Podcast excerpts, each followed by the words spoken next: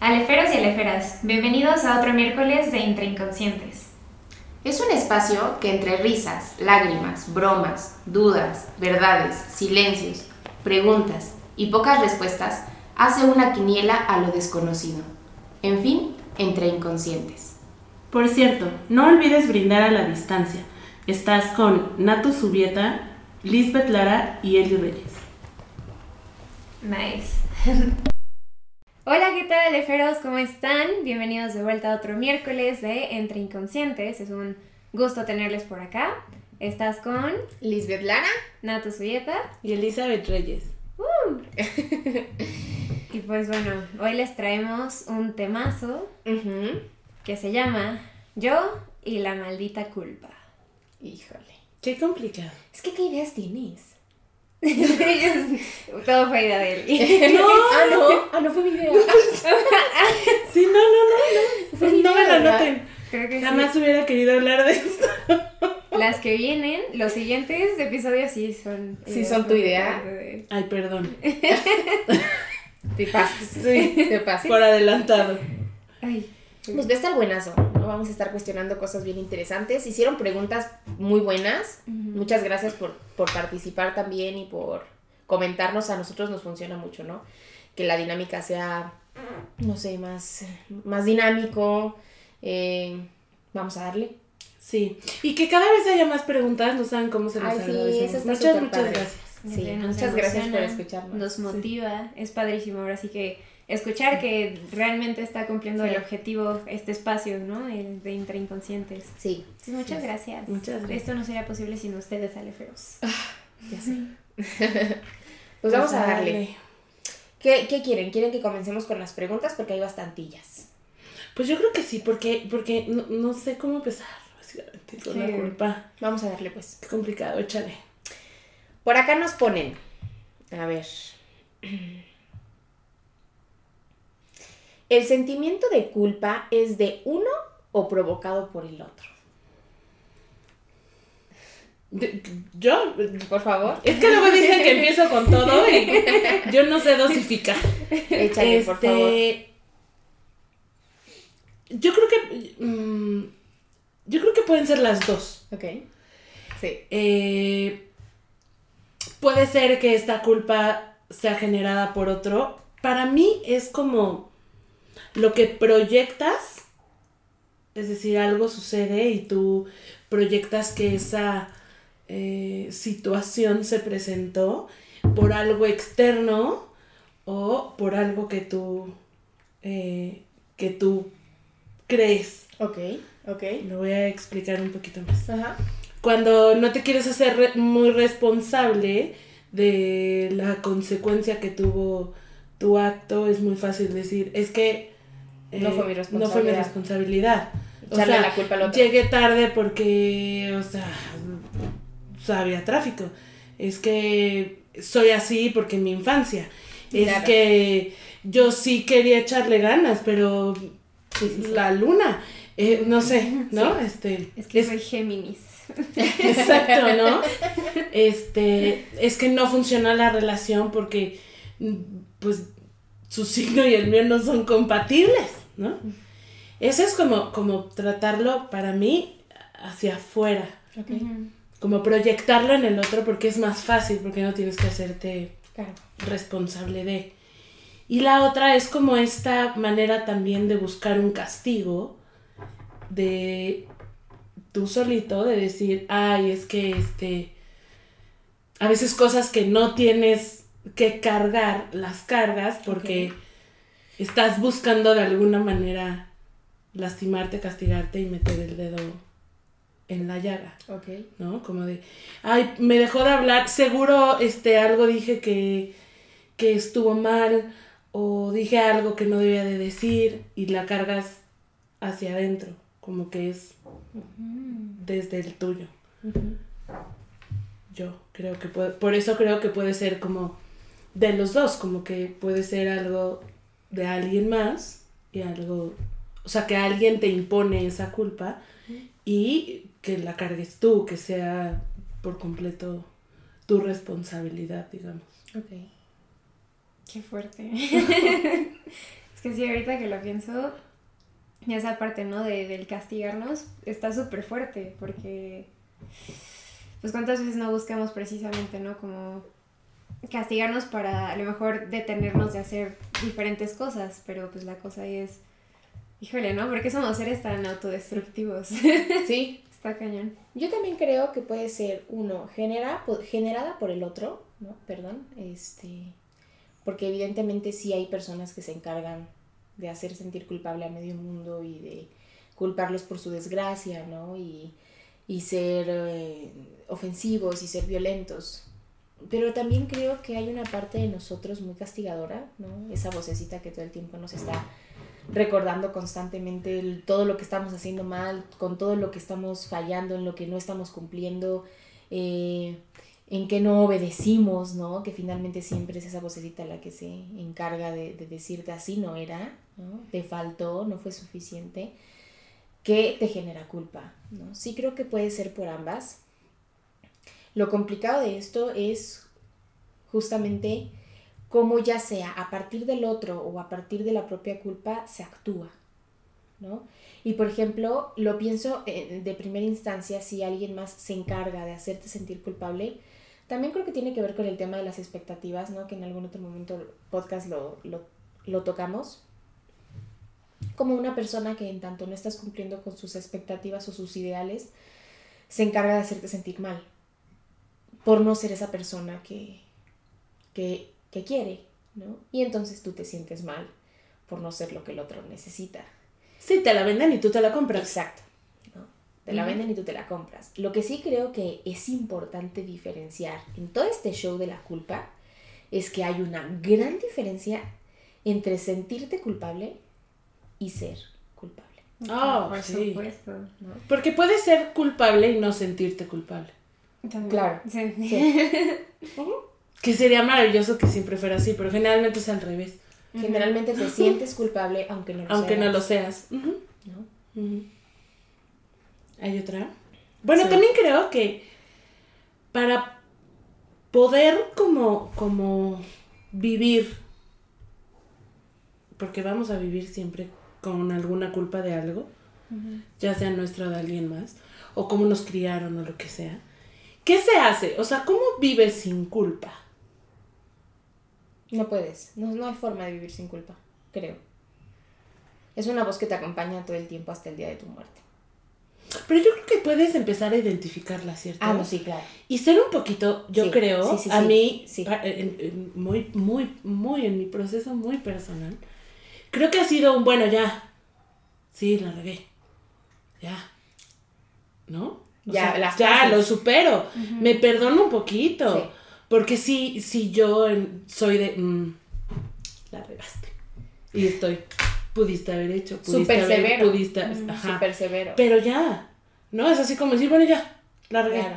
Que venga la consecuencia que tenga que venir, Claro. ya, Claro. me perdono y ya me dejo ir, porque si no, también uno estar, Sí. ¿no? Duro y dale.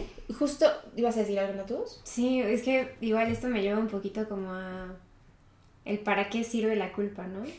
Porque pues está ahí por algo, ¿no? Para algo, ¿no? Es, es con el paquete de lo que significa ser un ser humano, no nos la Ujú. podemos quitar. No. Por más, no sé, sociópata que seas, es muy interesante porque, digo, las estructuras perversas, incluso esas estructuras llegan a sentir cierta culpa de forma De otra forma. Ajá. Pero es muy interesante de que nadie, nadie se, se libra de esta parte. Es como lo que platicábamos, creo que fue en el primer episodio, sobre las emociones, ¿no? También que están ahí para algo, ¿no? En ese caso, pues estábamos hablando del miedo. Pero creo que podemos utilizar esa culpa y usarla a nuestro favor. Porque pues está ahí para decirnos a lo mejor, obviamente de una forma balanceada, como, híjole, puedes hacer esto de una forma mejor, porque por supuesto, absolutamente todos somos seres en constante crecimiento, podemos ir creciendo como personas, definitivamente.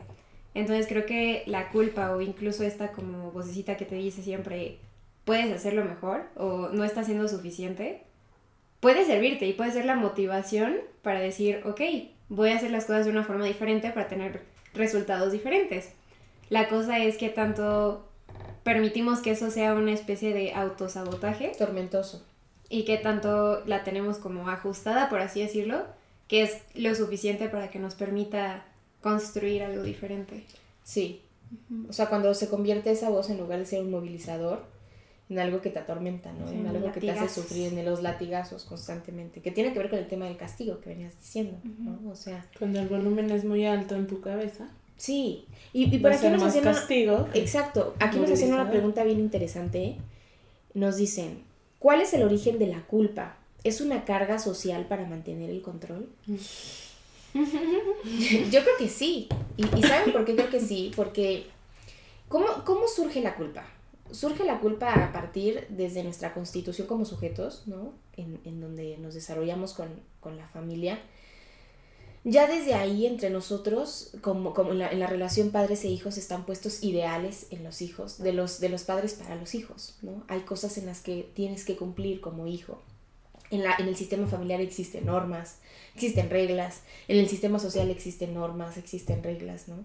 Entonces, en, en tanto que estamos inmersos en la ley, porque tenemos que cumplir con leyes, tenemos que cumplir con normas, es lo que hablábamos antes de comenzar, ¿no? O sea, en tanto que estás, tienes interiorizada la ley en tu subjetividad como, como persona frente al mundo y frente a cómo te desarrollas en la vida, sabes que tienes deudas, sabes que tienes que cumplir con cosas, ¿no?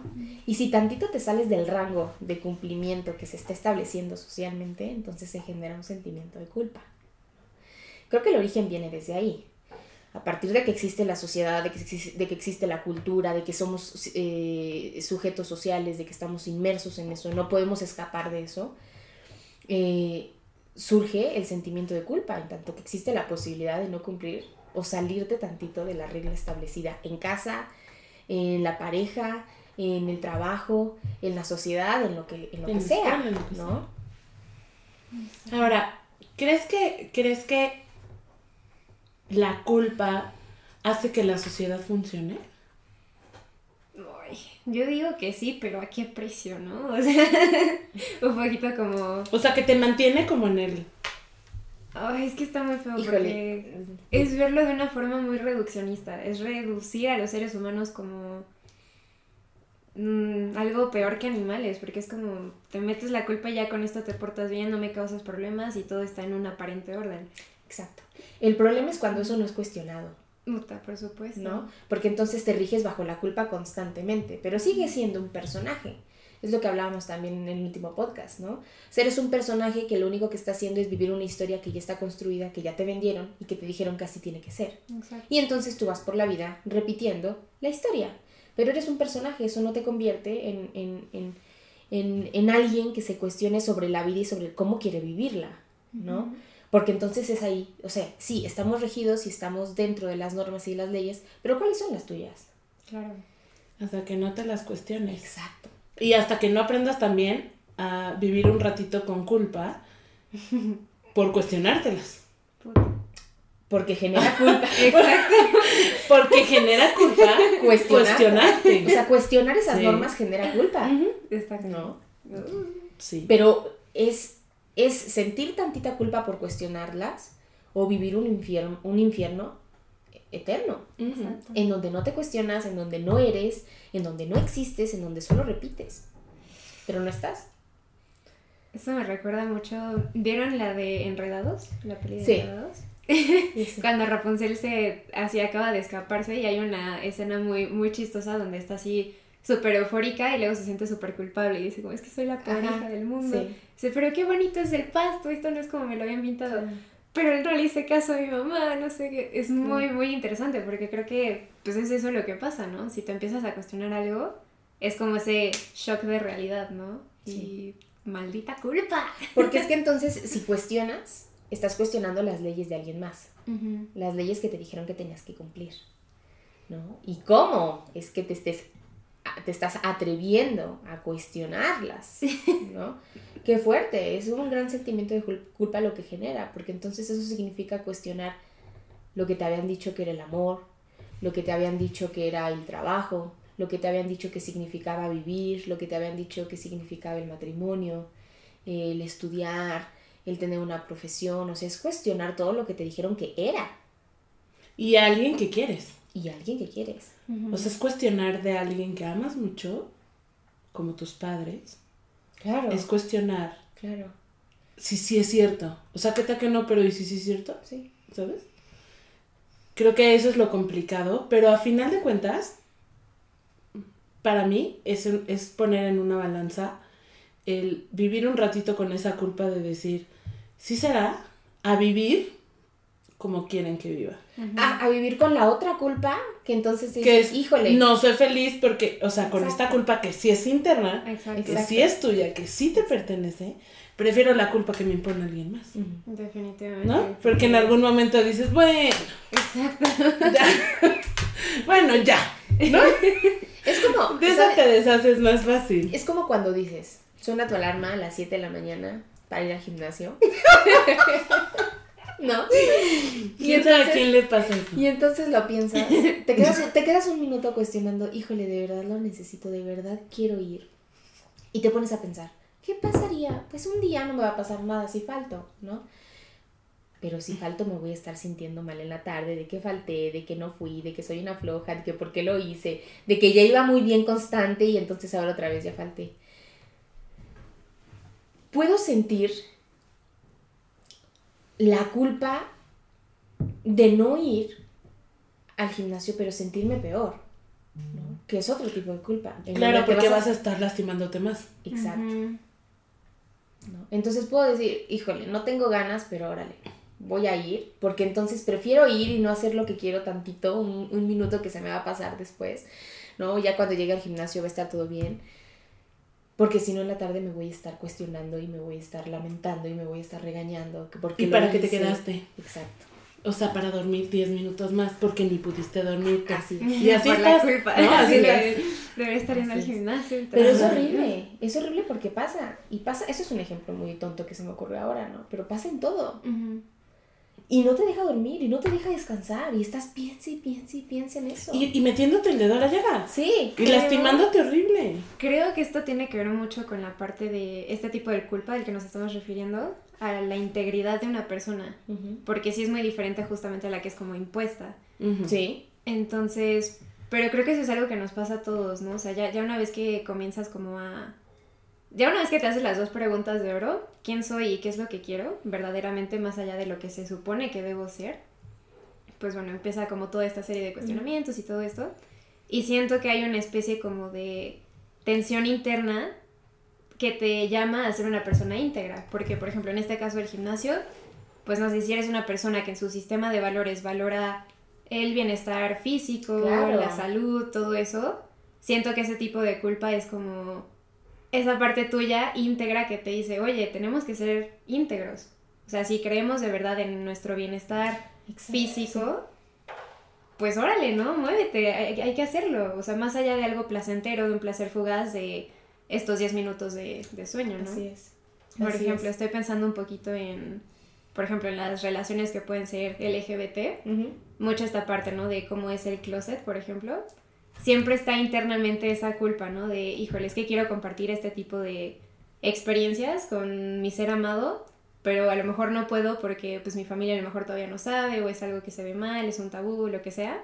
Pero ahí está de alguna u otra forma la integridad como apretando y diciéndote qué valoras más, vivir verdaderamente tu vida o Vivir la de alguien más. Bajo las expectativas y las leyes y las normas que alguien más estableció. Entonces creo que sí son como esas dos culpas. Una culpa que es funcional, que te sirve para algo, para que seas una persona íntegra, y la otra que pues es impuesta. que te ¿no? destroza, que te inmoviliza. ¿no? Y justo nos hacían eh, esa pregunta. Ahí voy, voy. Nos preguntaban, ¿la culpa se convierte en el pretexto perfecto para no moverte? Pues a veces Sí. sí. Sí, me parece que sí. Sí, si hablamos de integridad, definitivamente. Porque Y creo que tiene que ver con lo que dices, ¿no? Porque da miedo también. Moverse siempre da miedo. Moverse implica elegir. Y elegir implica perder. Y toda elección tiene una pérdida, ¿no? No hay el ganar-ganar como en algún momento lo hablábamos. Entonces, puedes elegir por ti o puedes elegir por el deseo del otro, ¿no? Por lo que el otro desea, el otro quiere, el otro espera, el otro necesita de ti. Pero también vas a sentir culpa si Sí. eliges así. Claro, nadie se libra de la culpa. claro. O sea, vas a, vas a sentir culpa, pero esta culpa más para mí más fuerte que es contigo. Mm. O sea, que es tú decir, tú no estás haciendo lo que quieres por cumplir con su deseo. Claro. Que para mí es una culpa más complicada. Sentirte A que- culpable exacto, contigo o a que si sentirte me culpable dices, con los demás. Ay, es que yo, este, no sé, no pude ir porque no pasaste por mí. Digo, ay. mm. Sorry. sí, sorry. No, sí diré, ay, qué mala onda. Ya, se me fue. Claro. ¿Sabes? Aunque tú puedas seguir, ¿sabes? Insistiendo, digo, bueno, hay Uber. Comadre, háblale a alguien más, ¿no? Pero que es, es una culpa a lo mejor cuando es externa o cuando viene del exterior, creo que es un poco más fácil manejarla. ¿No? Como poder decir, ay, bueno, ya. ¿Cuánto tiempo puedes sostener? A menos que sean tus papás. ¿Cuánto tiempo puedes sostener la culpa de alguien? Es que incluso con los papás eso, es- eso se convierte en algo violento. ¿no? O sea, ¿hasta qué punto una persona realmente puede sostener eso? Las expectativas y los ideales del otro, aunque sean de tus padres. Que por supuesto se convierte en una cuestión más complicada. Mucho más Mucho complicada. más complicado. ¿no? El romper y decir, pues eso es lo que tú quieres para mí, pero eso no significa que yo lo quiera. ¿no? Exacto. Eso es lo que a ti te gustaría que yo fuese, pero eso no soy. ¿no? Entonces, eso que dijiste se me hace súper interesante y súper padre, porque sí, o sea, es, o te vas a, te vas a, prefieres sentirte culpable con los demás un ratito y decir, bueno, híjole, como que le incomodó, ¿no? Como que, que fue, fue raro el momento, el encuentro, o sentirte mal contigo, culpable contigo, por repetirte, no hiciste lo que querías y no fuiste leal con tu palabra y con tu deseo. Sí, con ¿No? las cosas en las que de verdad crees, que creo que está, Claro. está fuertísimo porque pues creo que es de las cosas más difíciles, ¿no? El practicar verdaderamente una integridad. Porque igual ahorita que platicabas de lo de, o sea, toda ganancia implica una renuncia. O sea, muchas de, de esas decisiones ya cuando cuestionamos literalmente la forma en la que crecemos es, órale, a ver, renuncia a todo lo que has construido, o bueno, han construido también por ti, para de verdad vivir lo que quieres vivir, pues es súper fuerte, ¿no? O sea, creo que sí es una pérdida. Es que sabes por qué es una pérdida muy fuerte, entonces lo pienso de esta manera. Porque renunciar implica renunciar a todo lo que has venido construyendo a lo largo de tu vida y darte cuenta que es una mentira. Y que también ha sido cómodo. Claro. Pues sí. Pero darte cuenta que Y eso es renunciar una a la comodidad. Sí, sí, claro. Darte cuenta que es una mentira porque eso no es tuyo, eso no eres tú, implica renunciar a lo que has construido toda una vida. O sea, renunciar a lo que has construido que significa para ti la vida, ¿no? que eso no significa, que es otra cosa. ¿Qué? ¿Quién sabe? Porque estás deconstruyéndolo, Ajá. ¿no? Pero implica renunciar a eso y creo que es una de las renuncias, si no es que la renuncia más importante Yo creo que sí es de la... y dolorosa. Duele, duele mucho apostarse a sí mismo. Duele y creo que también no es un proceso como lineal. No, no, si no, es así como de, bueno, sí, mm, bueno, mejor no. O Hoy sea, sí. sí estará padre que lo haga. O sea, ¿qué tanto lo quiero? ¿No? Y dices, bueno, está bien, sí lo voy a hacer. Y luego dices, híjole, ¿sí estoy segura? ¿No? ¿Sí estoy segura de, de, de querer apostarme? Sí, es regresar Pero a la creo que lo tienes que incertidumbre. Exacto, es regresar a la incertidumbre. Y es triste porque hay muchas personas que realmente no se apuestan. ¿no? O sea, que mueren siendo un personaje. Pero creo que nunca se dan cuenta. No, Porque si se hubieran dado cuenta, Sí, hay algo no hay que manera. te- Cuando ya te das cuenta es que ya no hay manera de no hacerlo, ¿no? bueno, es que sabes que ahí no estoy muy de acuerdo porque sí hay personas que a pesar de que se dan cuenta, eligen Sí, no hacer nada al respecto. Debe de, debe de ser extremadamente incómodo. ¿Han leído el libro de la muerte de Iván Ilich? Ilich, no sé cómo se llama. No. ¿No? De Tolstoy, creo que sí, de Tolstoy. Básicamente es la historia de, de un este, señor ya como de la tercera edad que está justo al borde de la muerte y se empieza a hacer todo este tipo de cuestionamientos, ¿no? De qué hice, este, siempre hice lo que me impusieron, este... Nunca está- fui yo. Está súper interesante porque sí es un libro así como muy fuerte, ¿no? Como tipo Scrooge. Feliz Navidad. sí, ya. Sí, claro. Presume tu tacita. Tazas navideñas. Ajá. Eh, Y pues sí, o sea, es básicamente, o sea, es que siento que sí no hay forma, al menos ahorita en este siglo, siempre hay algo o alguien, ya sea un libro, una película, una conversación, que conozcas a una persona que te empieza como a, a hacer girar estas cosas.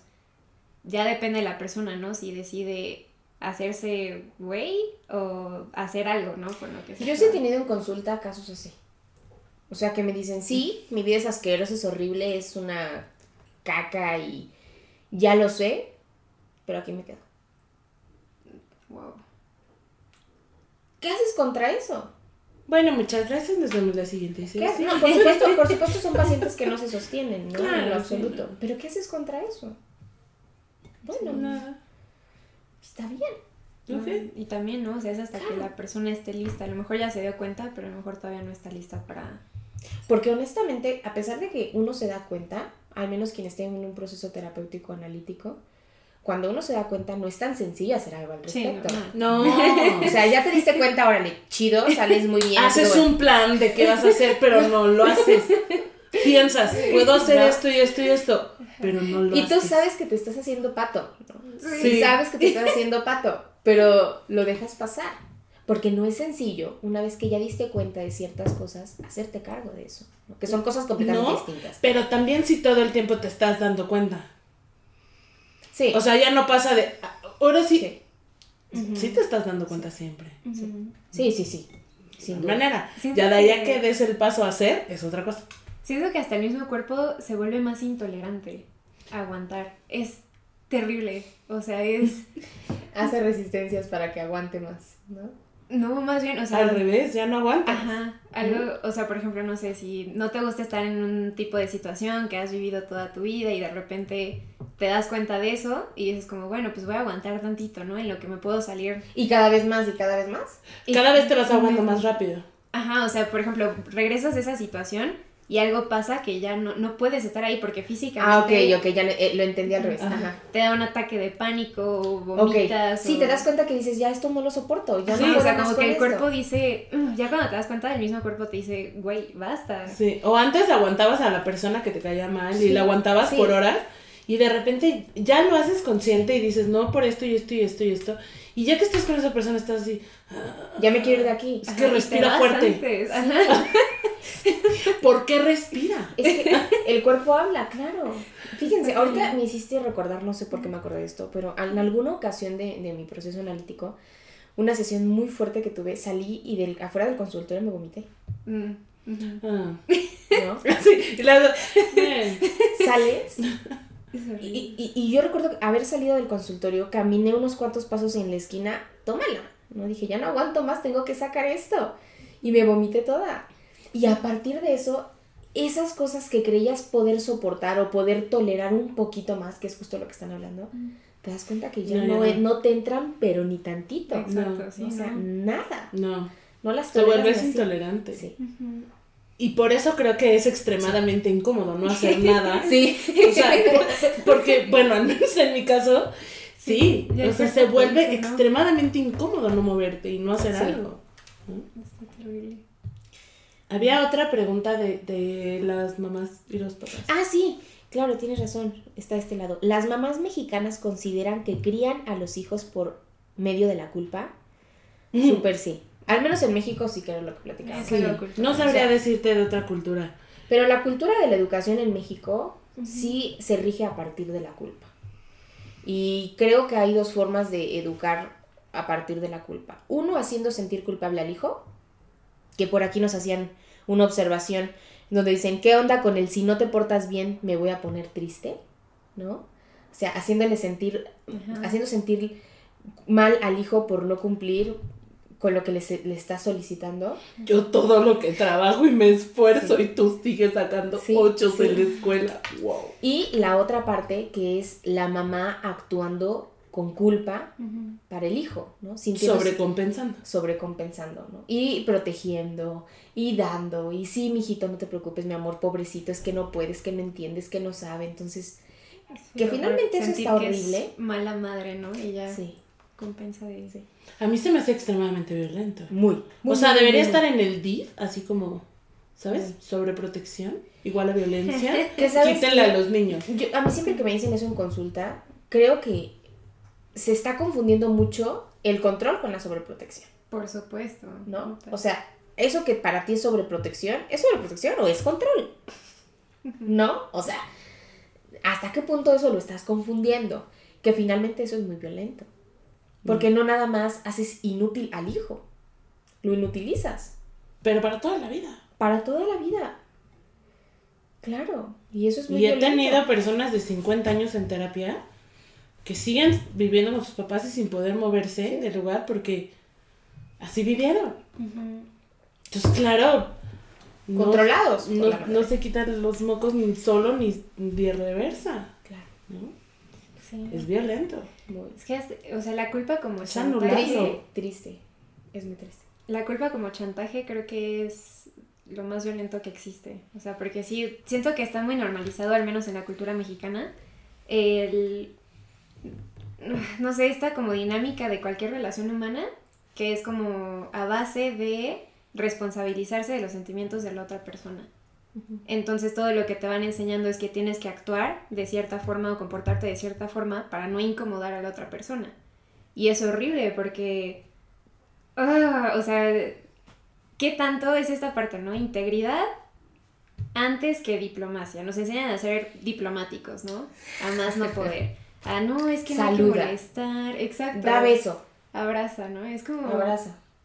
Y si no lo haces, ya es, uy, no, ¿cómo crees, no? Es persona payasa o... ah, Están muy mal educados los niños. exacto. Sí, A mí sí. O sea, a mí sí era llegar a un lugar y tener que saludar a las 60 personas que había. De beso. De beso. Uno por uno. Sí, o Y mi mamá estaba así, viéndonos a mi hermano y a mí que fuéramos a saludar. O sea, eso sí. Porque un niño bien educado cae en cualquier lado, es la frase. la frase familiar, ¿no? Y entonces te amo, mamá. Pero. pero sabes que fue así. Este. Entonces, sí, o sea, no, no, no lo veo mal, porque bueno, igual así lo viví, pero sí era como. Eh, ya te quieres ir a jugar porque tienes cinco años y estás viendo que todos están jugando. Y estás así, ya al tío que te pele para poder saludarlo y no poder saludarlo porque hay que. Sí, claro. Sí. Esperemos que el COVID ya nos permita decir nada más, hola. y ya que se quede así, por favor. Es que es muy triste. Es un recurso padrísimo, al menos para los que nos molesta. Sí, es como, ¿qué onda? Pero sí creo que es gravísimo el tema de la educación en México a partir de la culpa.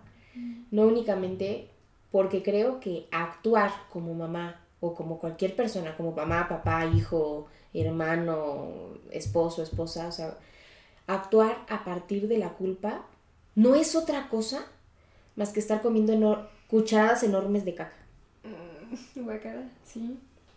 O sea, actuar a partir de esa vocecita que te dice, no, debes, tienes, mira qué mala eres, tienes que cumplir con el otro, ¿cómo eres así? Es estar comiendo así cucharadas enormes de caca. A- actuar a partir de la culpa. Por supuesto. Y que también no sabes y, y- y no te pones a, a pensar, eh, dirigiéndonos un poquito al sistema familiar, en la relación madres, madres, padres, hijos, que tanto daño le puedes ocasionar al hijo, ¿no? Hasta, hasta, tal, hasta tal grado de hacerlo un, un bebote, por siempre y de por vida. ¿no? Entonces sí, sí creo, bueno, al menos yo sí estoy de acuerdo que las madres mexicanas educan así, a partir de sentir. O, o, o esto que escucho mucho, por ejemplo, a veces cuando yo doy talleres para padres, que dicen es que me siento muy mal de no poder darle todo lo que, lo que yo quisiera. Y entonces... Lo que yo no tuve. Exacto, darle todo lo que yo no tuve, ¿no? Y cubrir esos espacios, cubrir esos vacíos. Y entonces actúan así, sin siquiera preguntarse ellas cómo quieren ser madres. Claro. ¿Desde qué lugar de la madre ellas quieren actuar? ¿Desde qué lugar también se sienten más cómodas, se sienten más libres, ¿no? O sea, cuestionar, que era lo que hablábamos hace unos Sí. minutos. Cuestionar todo lo que implica relacionarte con el otro y con el mundo. Sí, o para qué de entrada. ¿O ¿no? para qué? Ser madre. Creo que, creo que ahora, sobre todo en el tema de papás y de mamás, eh, como que se culpan mucho por no poder pasar tiempo o estar todas las tardes con sus hijos, Por porque trabajar. tienen que trabajar. Ujú. pero lo compensan de una manera que también es dañina para, para el hijo, o sea, y que también puede ser violenta, ¿no? Entonces, creo que son ideas que sí nos ha metido mucho, a lo mejor la sociedad, el cómo crecimos, el, la mujer tiene que estar este, En casa, con en los casa hijos. con los hijos y dedicándose a ellos y, y que ya vivimos en un mundo en el que no te da para eso y que la vida no te da para estar en tu casa haciendo de comer y atendiendo a tus hijos. No, por supuesto que ¿no? no. Entonces, creo que si no lo cuestionas y si no dices, bueno, tengo que trabajar, no hay más, ¿no? Eh, pero le puedo dar cinco minutos, pero esos cinco minutos van a ser súper para él, o para mi hijo, para mi hija. Pues yo lo veo preferible a que estés toda una tarde con tu hijo gritándote y tú, ajá, "Mm, ya voy. ¿Sabes? ¿no? Que les des un poquito más de calidad. Pero volvemos a lo mismo, tiene que ver con la culpa que cada quien tiene y bajo esa culpa va a educar. Pues es que está cañón porque la relación no está siendo construida a partir de dos esencias o de dos personas, sino está construida en cimientos de culpa. Entonces, pues, ¿qué clase de relación es esa, no? Exactamente. O sea, ¿Y qué culpa que puede ser que alguien te haya metido? Exacto. La abuelita del niño diciendo, es que te vas a ir a trabajar y vas a dejar a tu hijo solo. ya sé. ¿no? Pues si te portas mal, tu angelito de la guarda se va a ir. Eso le decía la abuela de mi papá, a mi papá.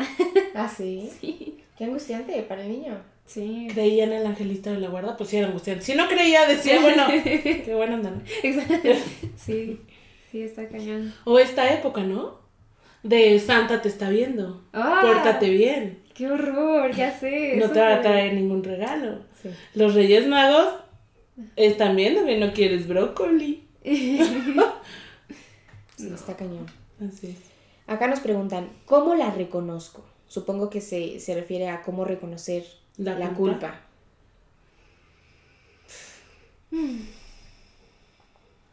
Pues que- creo que es esa vocecita que te va a decir que no estás haciendo lo suficiente. ¿Yo sabes cómo lo imagino? Muchas veces en la escuela, al menos a quienes estudiamos psicología, nos enseñan esa vocecita que es el diablo y el Ah, ángel. ok. Sí. Que desde mi lectura y desde mi experiencia teórica, no es, son dos voces, es la misma voz. Les voy a decir por qué.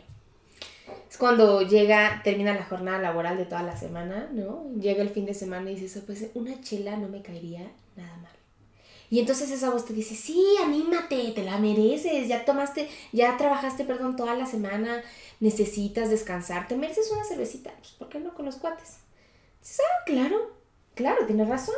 Entonces te tomas la chela y después te dice esa misma voz, pues la segunda ya estás aquí. Ya, tres y nos vamos. Y entonces eso se convierte en una pedota. Y al otro día es esa misma voz la que te dice, ¿cómo es posible que hiciste lo que hiciste? Debería de darte vergüenza, ya te acabaste toda tu quincena, no es posible, eres una vergüenza para la familia. Y entonces escuchas la voz de tu mamá regañándote, y la voz de tu papá regañándote, y la voz de los abuelos diciéndote que no. Que finalmente esa vocecita se constituye por todas estas partes, ¿no? Por todas estas partes que te rodeaban desde tu constitución, desde chiquitito, ¿no? Entonces, me parece que no es tan difícil re- reconocerla porque te acompaña todo el tiempo, ¿no? O sea, esa vocecita que tenemos interiorizada te acompaña todos los días, Sí, en todo momento. Por supuesto. ¿no? Y tienes que saber que es la voz que te invita, te incita y te castiga. Es la que te dice, sí, échale, pero también la que te dice, ¿por qué lo hiciste? No fue suficiente, no fue así, o no lo hiciste lo suficientemente bien. Sí lo hiciste, pero no cumpliste con lo que debiste de haber cumplido. ¿Me explico? Entonces, está cañón. Era lo que hablamos hace rato. Está cañón cuando le escuchas. O sea, le escuchas y le haces caso, ¿no? Y entonces la mayoría de las decisiones que tomas a lo largo de tu vida son a partir de eso, de culpa. Claro. Creo que sí se puede reconocer justamente entre cuál es propia y cuál es impuesta, definitivamente. O sea, creo que Claro, es justamente, ¿no? Aventándose ese chapuzón, esas dos preguntas de oro, ¿quién soy y qué es lo que quiero? y ya como ir justamente revisando, ¿no? Que, que si te checa, que no te checa y mm, pues ir decidiendo, ¿no? Que si quieres y que no quieres, Claro. al final de cuentas. ¿Tú qué tanto piensas? Yo es que estoy pensando que a lo mejor es fácil reconocerla cuando te has cuestionado. A ver. Claro, si no lo has hecho, Si no lo has hecho, es dificilísimo. pues no, claro que no, porque es la misma, pero, o sea, es que es tu voz, o sea, no es como que, que, que, que- hay un ventríloco aquí, que hay mil voces, sino que si no te has cuestionado las cosas y si no has puesto como en tela de juicio el que esta taza es de un reno y, y tú has creído por completo que es un reno y no has dicho si será un reno o es como un oso extraño, este, difícilmente creo que la puedes reconocer. O sea, no... Me parece interesante la pregunta porque creo que a lo mejor lo vemos como que es fácil reconocerla porque hemos pasado por un proceso, porque hemos estado en terapia, porque nos hemos cuestionado y, y, y muy probablemente eh, hemos tirado todo lo que creíamos Sí. para empezar a reconstruir y decir, bueno, esto sí me quedó, esto, Esto, no claro. me lo quedó. Muchas gracias, te lo regreso con amor y quédatelo. A quien sea que te lo haya dicho o que te lo haya impuesto. Sí. Pero si no has pasado por este proceso, muy probablemente no sea tan fácil reconocerla. No, sin duda, tienes razón. Me parece que es bien importante la acotación que haces, porque en tanto que no, si no hay un proceso de cuestionamiento a priori, pues, mm, Sí, no hay no hay nada, ¿no? O sea, y entonces son estas personas que todo el tiempo ni siquiera se dan cuenta y siguen actuando y siguen viviendo, pero en realidad no existe la experiencia de la felicidad, ¿no? La de la plenitud, de sentirse tranquilos, de sentirse en paz consigo mismo, con lo que eres, con saber que te estás apapachando, que te cuidas, que te consientes. Uy, ¿verdad? creo que creo que sí, creo que si no has cuestionado, tienes razón, no hay posibilidad no es tan sencillo, sino es que no Sí, te das darse dar cuenta. cuenta de que, de que lo que te está hablando y lo que te está rigiendo es la culpa. Sí. Sí, creo que no. Creo que, creo que te torturas solito sin darte cuenta que, que muy probablemente no sea algo que tú crees, que no sea algo tuyo, que, que a lo mejor es una culpa impuesta por alguien más. Claro. Sí, me acuerdo mucho que eh, mi papá es mucho de la idea de que no, sí, la religión este, vino a controlar este, a la gente y todo eso, o por ejemplo también lo que se dice mucho en los libros de historia, ¿no? Como el, no es que vinieron los españoles a, a ponernos un alto porque éramos bien violentos, ¿no? Los aztecas. Cuando pues no necesariamente, o sea, si, si nos ponemos a ver desde esa parte social e histórica, fue algo muy violento porque es venir a imponer algo completamente diferente. Entonces Claro. también es mucho cómo nos vendieron eso, ¿no? Sí. Entonces era justo como una de las preguntas de hace ratito, que si es que de verdad sirve como para controlar a la, a la población. Sí, pero creo que es algo muy poco ético, ¿no? O sea, lo que pasaba en el oscurantismo también, Sí, esta parte Claro. de, de la quema de las brujas, este, matar a todos simplemente porque se salían tantito de la norma. Claro. Claro, de las ideas religiosas que se tenían en ese momento, por supuesto. Exacto. Pero creo que históricamente así nos hemos, eh, así hemos crecido, la humanidad en general. Sí. ¿no? Porque entonces a la religión, yo no sé, ¿no? En la religión que, que tengas, pues debe de haber, no puedo hablar de otra más que de la mía, ¿no? Y de, en la que crecí, que es decir, bueno, pues igual y yo ya tengo que pagar una culpa de alguien más. O sea, ya traigo cargando la culpa de Adán y Eva, ¿no? Que yo no sé por qué, pero pues, ya la vengo Sí. cargando. ¿no? Pues ya me la notaron. Entonces, creo que desde ahí nosotros ya nacemos como con este, pues sí, como con un sello que necesitamos nacer con culpa para que, aunque se escuche manipulador, horrible y violento, nosotros podamos ir por el camino que el que nos dijo que teníamos esa culpa nos quiere imponer. Así es. El camino correcto. El camino correcto para esa persona, no para mí, No. No para, Para ti, para esa persona que dijo que, Sí. que ya la traemos. Es como de, ya la traes. Exacto. ajá. Es la peor falta de respeto, la verdad. Eso sí es una falta de respeto. Pues sí, me parece de a la, a la individualidad, ¿no? Exacto. Sí, claro. A la decisión propia, pero... Algo que siempre este, comento en los lives de Pulsión de Ti, si- siempre sale, es como los, los criterios de la normalidad, ¿no? La parte de cómo poder diferenciar si algo se considera ya patológico o no. Y bueno, el primero es este, que no te pongas en riesgo a ti mismo, que no pongas en riesgo a otras personas, eh, el nivel de sufrimiento, que tanto de verdad es algo que te, te lastima, la funcionalidad, que creo que también es bastante cuestionable, ¿no? Porque funcionar de acuerdo a quién, ¿no? Lo que espera la sociedad, o sea, el trabajar, el brindarle algo a la comunidad, yo qué sé.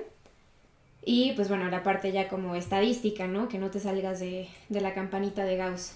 Pero creo que los primeros dos son los más importantes, ¿no? O sea, ya también poniendo en contexto nuestros derechos humanos. Es como, ¿por qué no nos enseñan esa parte para verdaderamente tener una apertura pues más completa, ¿no? A, a los diferentes estilos de vida que, pues, que existen. Es que mira, ahorita que estás diciendo eso, creo que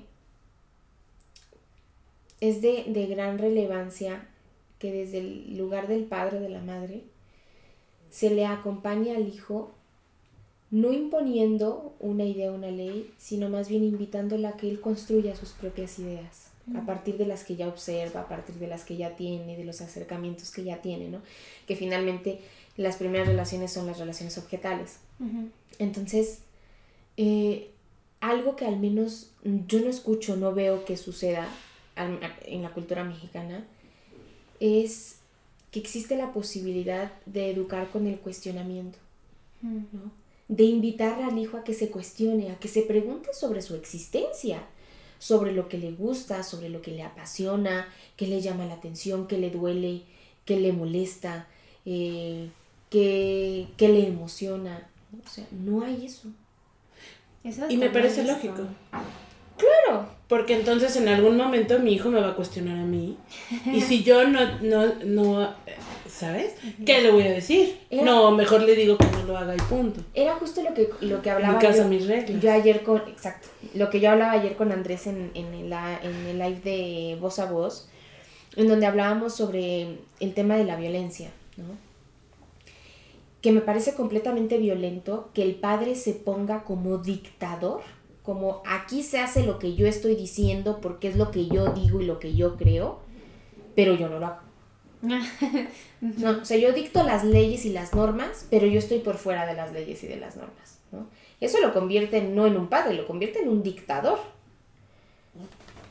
Que por supuesto que en cada sistema familiar, en cada sistema social hay normas y reglas como lo que veníamos hablando, pero que todos estemos inmersos en ellas, ¿no?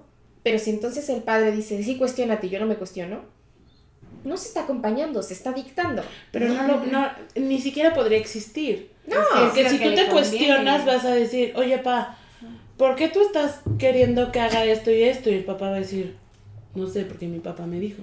Entonces no le puedo contestar eso, le voy a decir, no, no, no, no, no, soy tu papá. Sí, o que no me cuestione cuestiones. que Claro, le sí, ¿entiendes? ¿no? O sea, Por eso no se puede dar, porque tristemente la gente es padre antes de conocerse, antes de estar en un proceso, antes de, de resolverse, sí. están siendo papás. Fíjate, me hiciste recordar algo que escuché alguna vez en la consulta. Así de fuerte, ¿eh? Ya quiero tener un hijo para ser papá. Híjole, Wow. solo para eso. ¿Qué significa? No. Ya, exacto. Ya quiero tener un hijo para ser papá. O sea, quiero esto porque esto me va a dar la posibilidad de ser esto De, de festejar un día al año. Exacto. ¿no? O sea, es como, pues, ya quiero tener una planta, dos plantas para vender plantas, ¿no? Que no tiene nada que ver con el tema de cuestionarse y decir, quiero ser papá, pero ¿por qué quiero ser padre? ¿Qué implica ser padre? Implica el acompañar, el escuchar, el educar, el equivocarse, ¿no? El asumir que se equivoca. O sea, que tiene que ver con un chorro de cosas. no. Por acá nos preguntan, ¿por qué está tan normalizado el culparnos por poner límites o sentir que causamos un daño al hacerlo? Uf. Creo que se relaciona, porque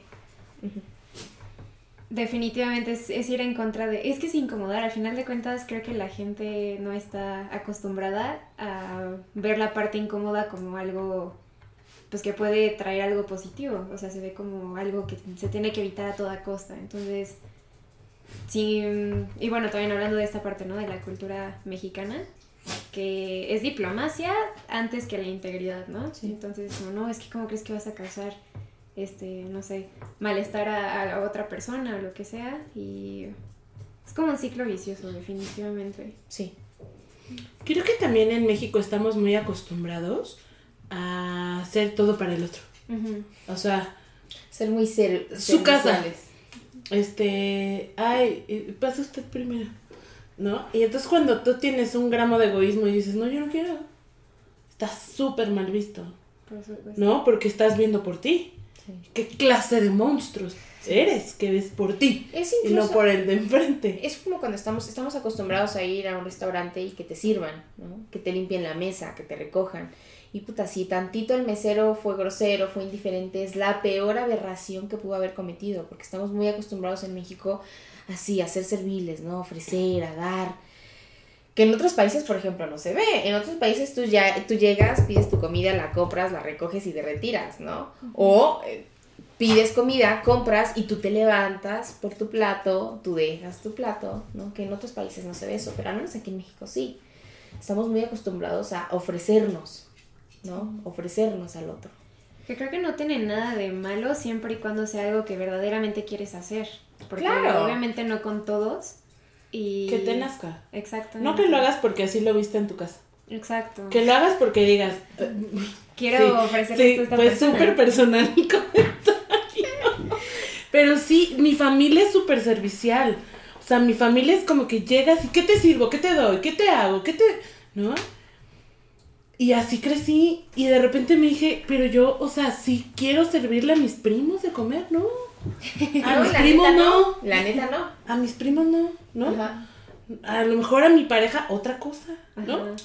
Pero que cuando tú quieras hacerlo, lo hagas, no lo veo, sí. no lo veo mal en ningún momento. El, el punto es que nos sentimos culpables, o yo a lo mejor en algún momento decía, ay, qué mala onda, no le estoy quitando el plato que ya acabo de comer ¿sabes?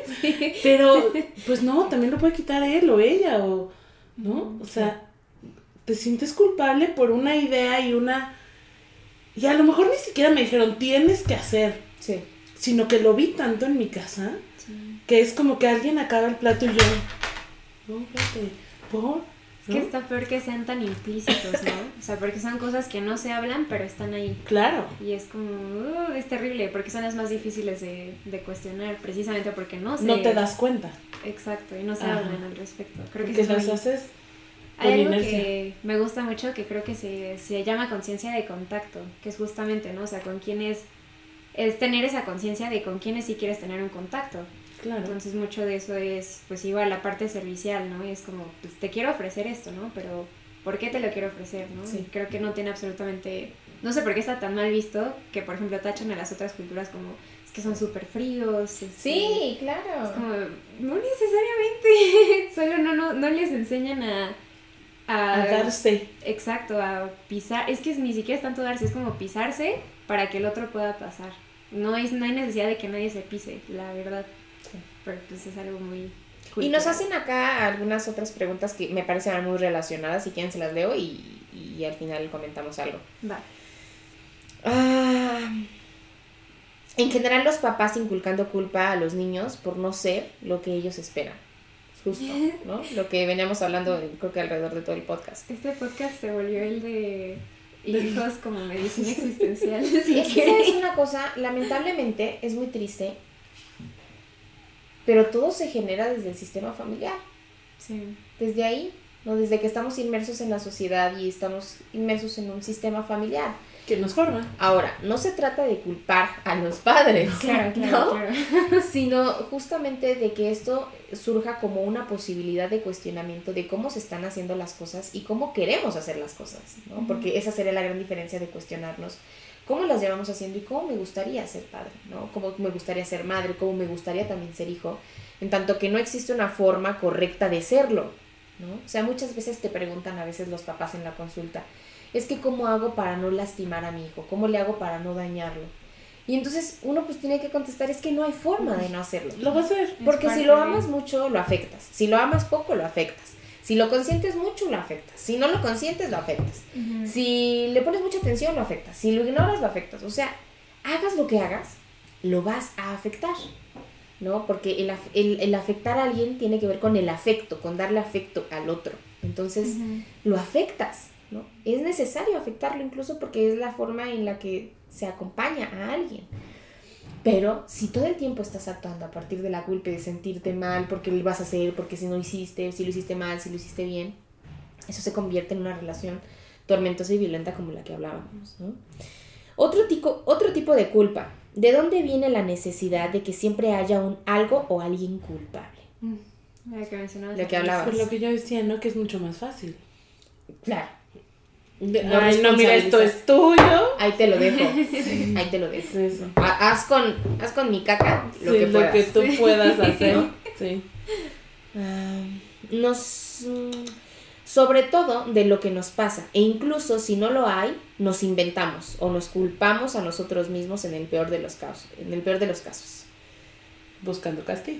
así es Una necesidad humana muy extraña de castigarse de castigarse. Pero así vivimos. Todos.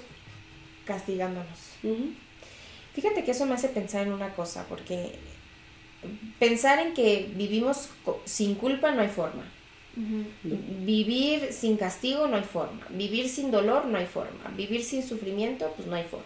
O sea, creo que de lo que sí hay forma de vivir o, o lo que sí existe como una posibilidad de existencia es hacerlo menos doloroso.